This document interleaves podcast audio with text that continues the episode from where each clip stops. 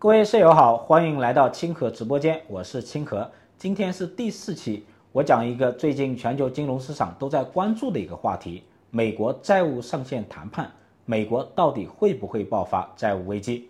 最近啊，美国债务上限谈判搅动了全球金融市场，欧美债券收益率上升，同时美元指数呢也上升到了最近两个月的新高，离岸人民币、在岸人民币都破七了。美国债务上限谈判可以说是政治上的老把戏，隔三差五就会来一回，给金融市场呢增加一些调味料。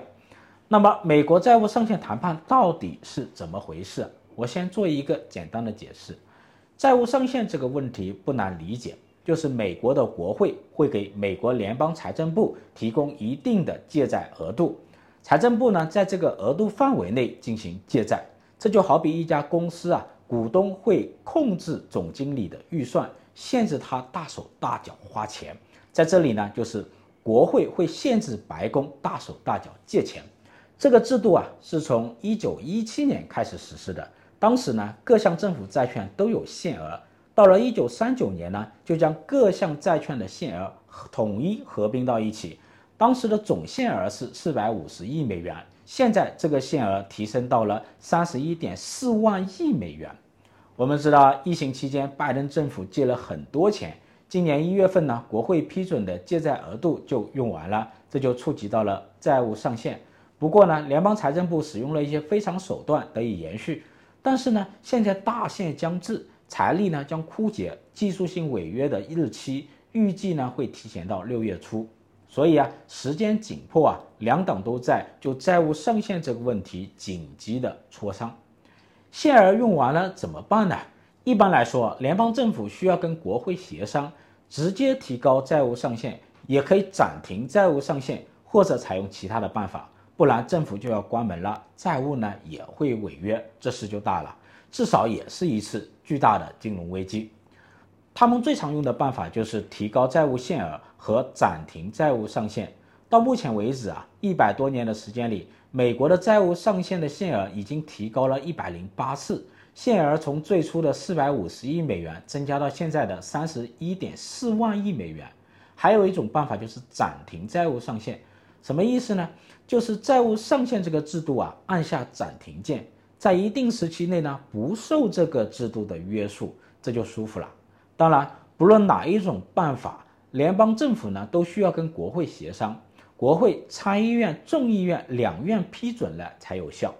表面上看呢，这是联邦政府跟国会的博弈，但实际上呢，这是两党之间的博弈。在野党呢会趁这个机会对执政党敲竹杠。这一轮的债务上限谈判还要追溯到特朗普时期。二零一九年，共和党人特朗普执政，触及了债务上限，民主党呢趁机打击他。最后怎么解决呢？最后是两党协商，共同按下暂停键，通过了二零一九年两党预算法案，允许暂停债务上限两年。到期日是二零二一年的七月三十一日，也就是在这个两年期限内啊，联邦政府不受债务上限的约束，可以继续借钱。没想到是这个暂停键最后受益的是拜登。我们知道，二零二零年特朗普在大选中输给了拜登，二零二一年拜登开始执政，当时正好是疫情全球大流行的期间，拜登政府正缺钱，也需要大规模的借钱。他趁债务上限暂停这个机会呢，借了不少钱，但是呢，到了二零二一年八月份开始，暂停日期到期了，债务上限的约束继续生效。当时的债务规模已经达到了二十八点四万亿美元，马上触及了限额，怎么办呢？共和党人呢就趁这个机会为难拜登，但是呢，当时的民主党控制了国会。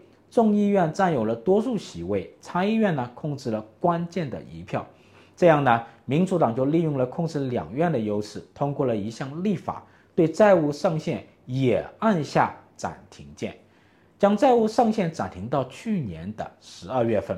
不过呢，今年一月份开始，暂停键又失效了，债务上限的这个机制又开始继续生效。不过呢，财长耶伦实施了一些政策。将这个问题延续到了现在，这一轮民主党的谈判的难题是，他们在去年中期选举中失去了对众议院的控制。美国选民啊有一个很强的权力制衡意识。一般来说，民主党夺得白宫，选民呢就会帮助共和党在两年之后的中期选举夺回国会，至少来控制两院中的一个。当共和党控制白宫之后呢，情况就会反过来，他们不大允许执政党长期同时的控制白宫和国会。所以啊，共和党今年一月份刚刚夺回了众议院，他们还没有拿出杀手锏来对付民主党。而这第一把杀手锏，应该就是债务上限谈判，这是当前民主党的软肋啊！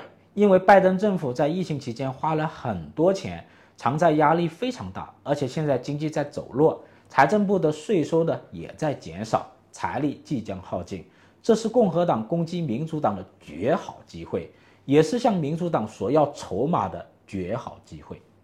今年四月份，共和党人呢在众议院提出了一项法案，叫做《限制储蓄增长法案》。这个法案允许将债务上限提高一点五万亿美元，或者暂停到二零二四年三月三十一日。但是呢，有一个条件，就是大规模的削减政府开支，废除新能源等税收补贴。不过呢，民主党人一致反对。拜登政府称。只会接受无条件提高债务上限。之后呢，两党经过了几轮的谈判，但是没有结果。很有意思的是，每一轮债务上限谈判在大限来临之前，两党都会表现得非常强硬，都试图把锅甩给对方。为什么呢？这是谈判的惯用套路，谁都不敢先眨眼皮，谁先眨眼皮谁就输，筹码就会被对方吃掉。两党经常争得面红耳赤、凶神恶煞、大打出手。很多时候啊，谈判僵持不下，逼得白宫关门。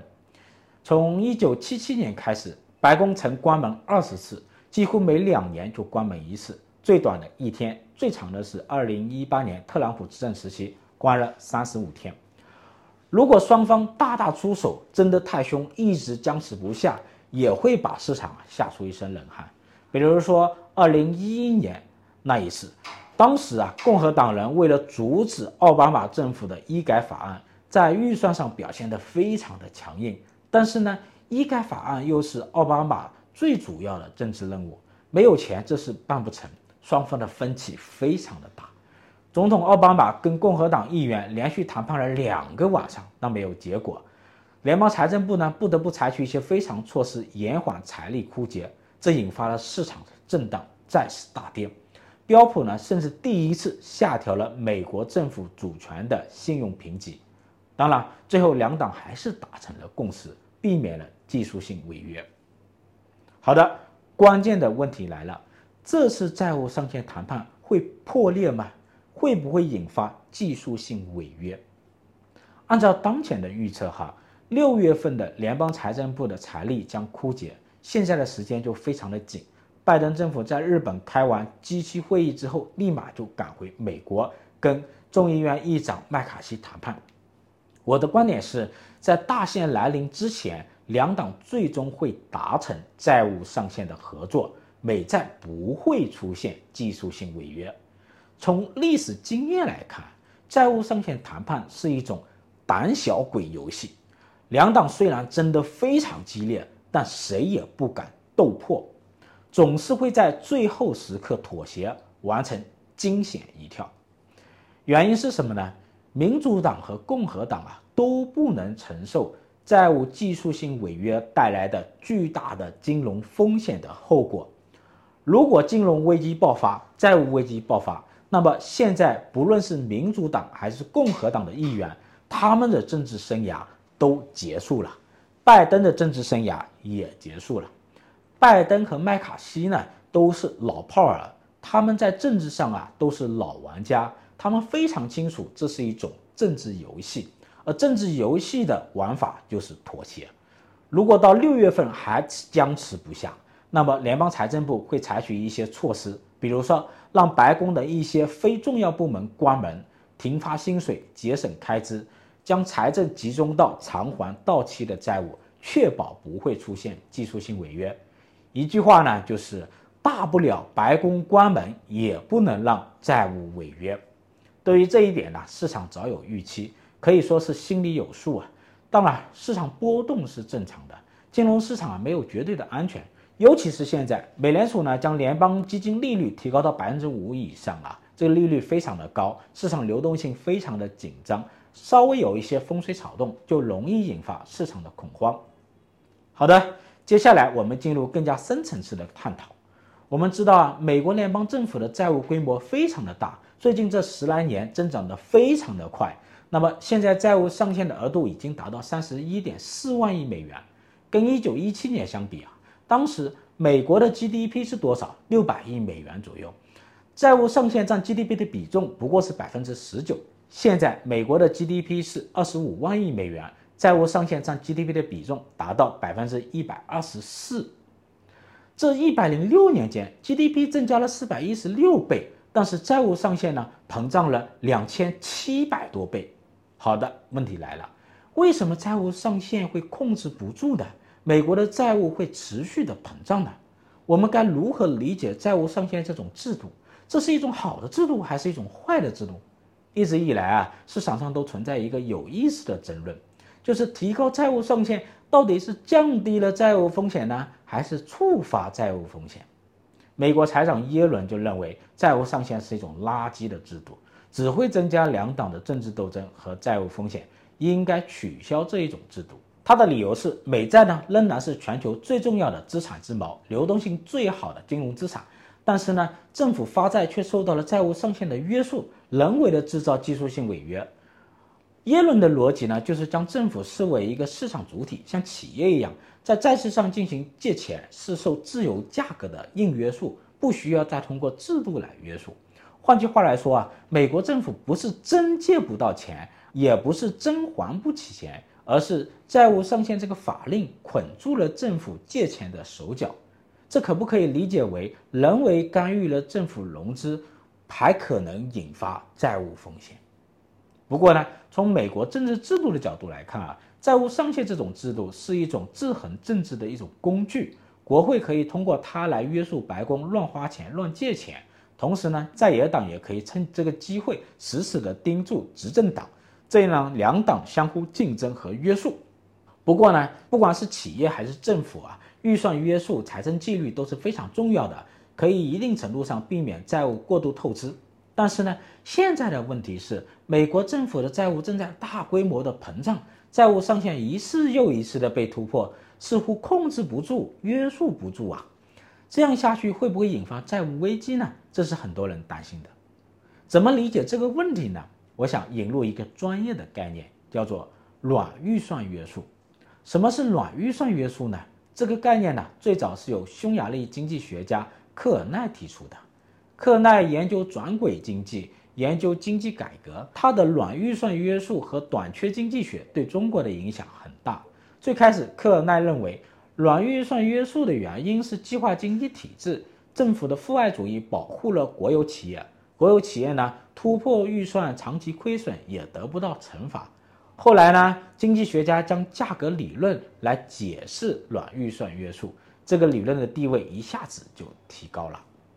所谓软预算约束啊，就是预算约束不住，预算约束不强硬。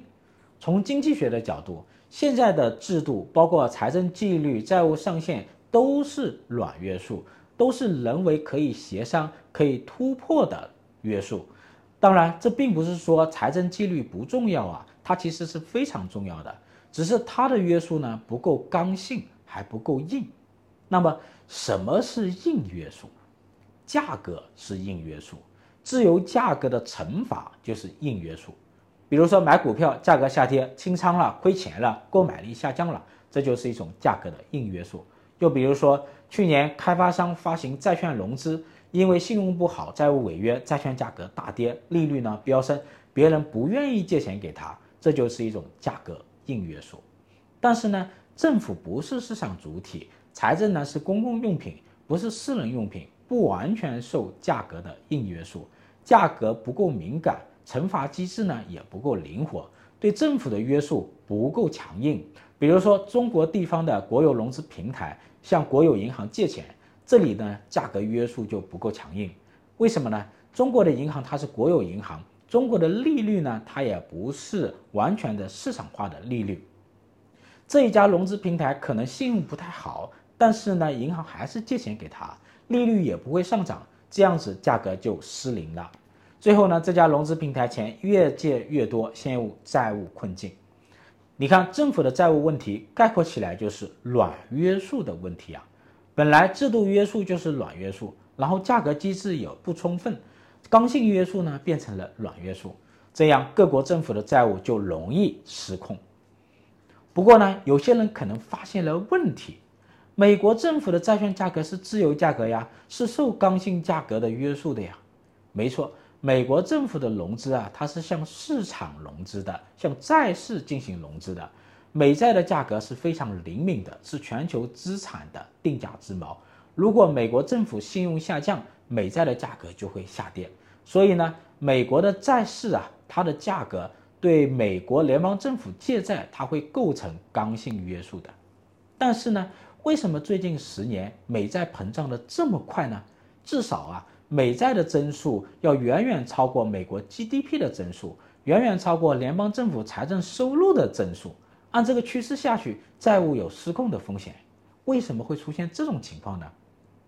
这里面呢，可能存在一个问题，就最近这十多年，全球债市啊都在大规模的膨胀，美国、日本、欧洲各个国家的政府都在大规模的借债，在矮个子里挑选个高个子。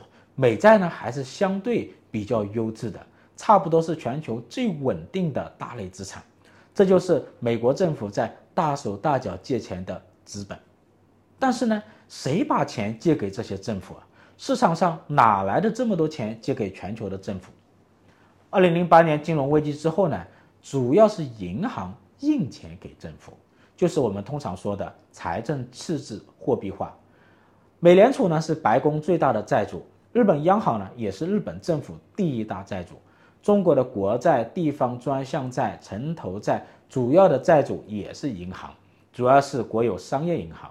疫情期间，美联储在债券市场上购买了三万亿美元的国债，联邦政府呢就从市场上获得三万亿左右的国债融资。到这里呢，我们就把问题指向了银行系统。银行不断地印钱给政府，从而扭曲了债券价格。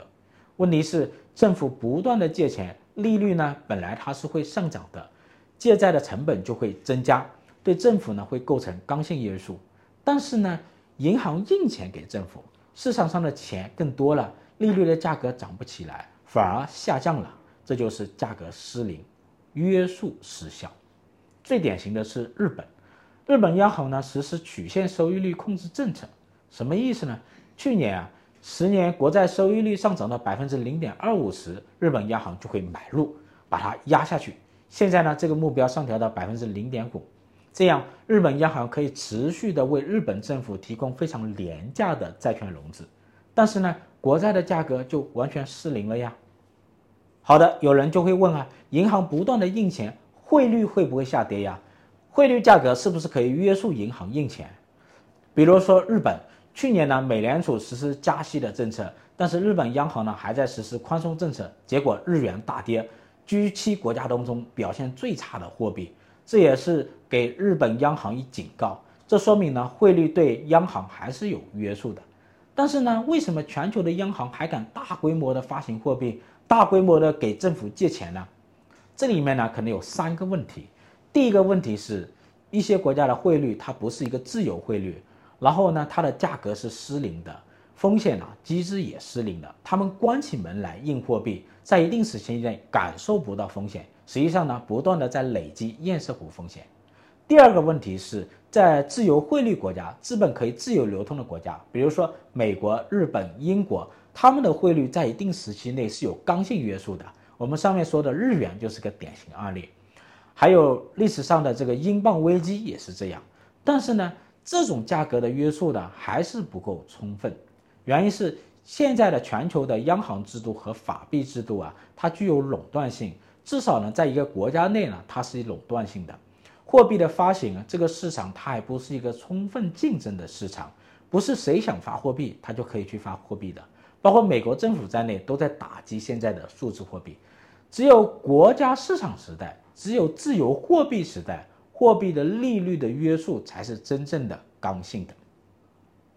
第三个问题就是美国的经济力量、科技力量在还是一家独大，美元在市场上的优势太明显了，国际支付份额达到百分之四十，唯一的竞争对手就是欧元。美元和欧元的加起来，它的支付份额达到百分之八十。美联储和欧洲央行两家联合起来，基本上决定了全球的金融周期。这两家共同放水的话，其他国家也跟着放水。当然，最重要的问题是，很多国家放水的更多，货币呢更烂。在这个比烂的时代呢，美元还是相对坚挺的，这也是联邦政府啊大规模借债的资本。好的呢，最后啊。我就对美债这个问题做个总结：美债是否会违约，是否会引发债务危机？这里面呢需要区分两种违约，一种是技术性违约，另一种是实质性违约。所谓技术性违约，就是不是联邦政府没有支付能力，没有借债能力，而是债务上限捆住了他借债的手脚，导致了违约，这种叫技术性违约。当然，对金融市场来说，技术性违约也是灾难式的啊。就这一轮谈判来说呢，我认为不会出现技术性违约。好的，我们再看实质性违约。实质性违约就是没有偿付能力了。真正的违约到目前来看呢，也不会出现。美债呢还是非常抢手的，美国政府的融资能力还是非常的强，暂时没有实质性违约的风险。但是我要提示的是，还是要非常注意债市的风险，非常注意政府债务的风险。因为全球的债务都没有什么，都没有很好的价格的刚性的约束。好的，本期清河直播间就到此结束，谢谢大家。